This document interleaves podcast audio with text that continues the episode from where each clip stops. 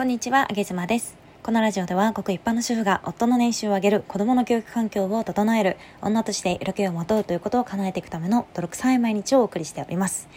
えー今日は、音声配信が次のフェーズに入ったなーっていうことで、ちょっと私の考察というか考えをお伝えしたいなーなんて思っております。えー皆さん、本当に今日も音声配信お疲れ様でございました。毎日毎日大変ですが、頑張ってますね。私も頑張ってます。はい、最近ねよく思うことがありまして音声配信今こんな形だけれども次のフェーズって何だろうっていうのを時たま考えるんですよ。で私はねヒマラヤから始めた人間ですがそもそも私の中で音声配信っていうのは、えー自分で話す内容を考えて収録をして多少整えたりとかあと BGM を加えたりする人もいるかと思うんですがそしてタイトルを考えたり、えー説明書きを考えたりですとかそして自分で宣伝まで行うみたいななんかこう01を自分で生み出して自分で大きく育てていくみたいなそんなイメージがあります。皆さんはどうですか？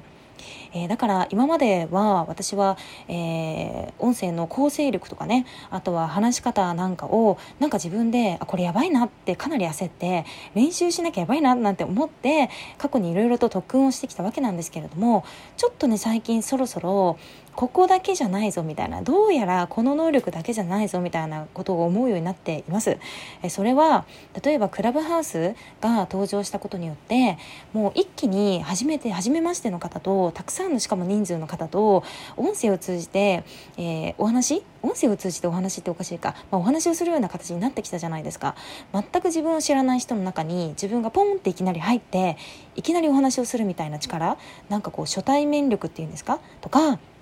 あとはその中で気を回していって全員が美味しくなるように話を振ってみたりですとか、えー時には喋ったり時には何も言わずに聞き役に回ってみたりですとかなんかこう空気を読む力っていうんですか？であとは大勢の前で話す時っていうのもトーク力が必要だったりインタビュー形式の時は質問力が必要だったりとか一方でねスタイフとかのライブでは全然違う能力が必要だと思ってて、えーコメントをしてくれる方リスナーの方々とのやり取りをねいかに面白くさせるかとかあとは全体を巻き込んで一人残らず巻き込んでライブを作り上げようとするなんて言うんでしょうね巻き込み力みたいなものとかが必要になるんだなというふうに思ってます。なんかこうざっと考えるだけでも鍛えておかなきゃいけないところがありすぎませんって思うんですよね。私はねこれらぶっちゃけなんか自分の中でまだまだ全然足りてなくてあのヒマラヤを始めた初期のような構成力全然ないじゃん。話す力全然ないじゃん。うまいじゃんみたいな感じでちょっと焦っております。